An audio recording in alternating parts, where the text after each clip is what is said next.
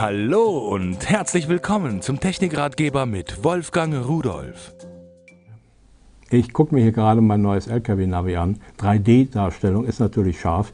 Ich bin hier im Moment in Berlin. Ich kann die Demo auch mal weiterlaufen lassen, damit Sie mal sehen, was Sie mit so einem Navigationssystem hier erwartet. Denn das ist wirklich toll. Ähm, man sieht so ein bisschen schon die Realität, bevor man da ist. Und man kann sich dadurch auch wesentlich besser orientieren.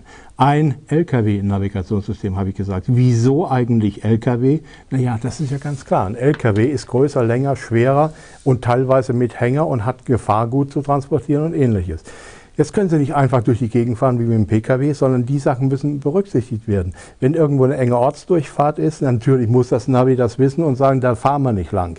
Muss also raus aus der Routenberechnung. Wenn irgendwo eine Brücke zu niedrig ist, dann muss es auch sagen, nee, können wir nicht durchfahren. Anschließend hat er ein Coupé. Ein LKW-Coupé sieht ja doof aus. So, und all diese Sachen, die müssen einfach berücksichtigt werden. Und das macht ein solches spezielles Navigationssystem, was auf LKW abgestimmt ist. Wenn wir uns jetzt mal ansehen, ich gehe übrigens mal hier zurück, äh, alles das, was ein normales Navigationssystem macht und kann, Vorwegweiser anzeigen, Geschwindigkeitsbegrenzung anzeigen, besondere äh, die Verkehrsschilder äh, anzeigen, alles was da ist, äh, das macht das auch. Da brauchen wir nicht drüber zu sprechen. Ich kann hier Adressen suchen, ganz klar.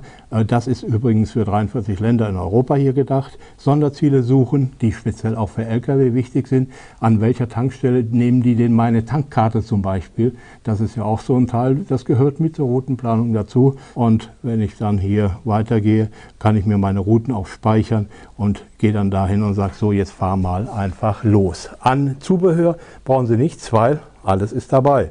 Es ist äh, dabei einmal äh, der Halter für die Windschutzscheibe, ein USB-Kabel für den Rechner, dann natürlich für das Auto das Anschlusskabel mit einer Radioantenne, denn da ist ein Empfänger eingebaut, der empfängt natürlich auch die Verkehrsnachrichten und nimmt die mit in die Route rein.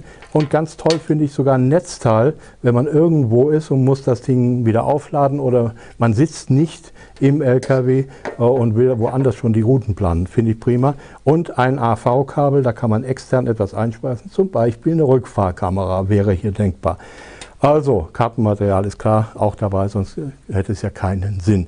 Ein rundum schönes Paket ist dieses RS50 3D von Navgear.